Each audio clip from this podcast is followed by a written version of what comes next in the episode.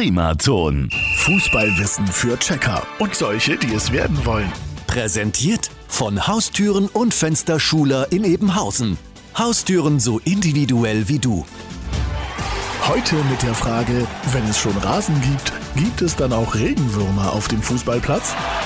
Auf dem Platz und in der Medizin gilt, wer Würmer hat, ist nie allein. Auf dem Rasen sprechen wir von Tauwürmern. Die gibt's nämlich tatsächlich. Und die sind sehr nützlich. Sie wühlen sich durch den ganzen Sportplatz und belüften dabei den Boden. Außerdem fressen sie Grasreste und düngen mit ihren kleinen Häufchen den Rasen. Und da die Würmchen die meiste Zeit tief unten in der Erde mit dem Buddeln beschäftigt sind, kommen sie auch nicht durch starke Waden und spitze Stollen zu Schaden. Wenn es natürlich zu einer Überpopulation von Würmern kommt, dann werden aus den Nützlingen schnell Schädlinge. Mehrere hundert Stück pro Quadratmeter verwandeln den Platz dann schnell in einen Sumpf. Dann hilft nur noch Sand. Oder Hitchcocks Vögel. Und morgen gehen wir an die Taktiktafel. Fußballwissen für Checker und solche, die es werden wollen. Präsentiert von Haustüren und Fensterschuler in Ebenhausen. Haustüren so individuell wie du. Primaton.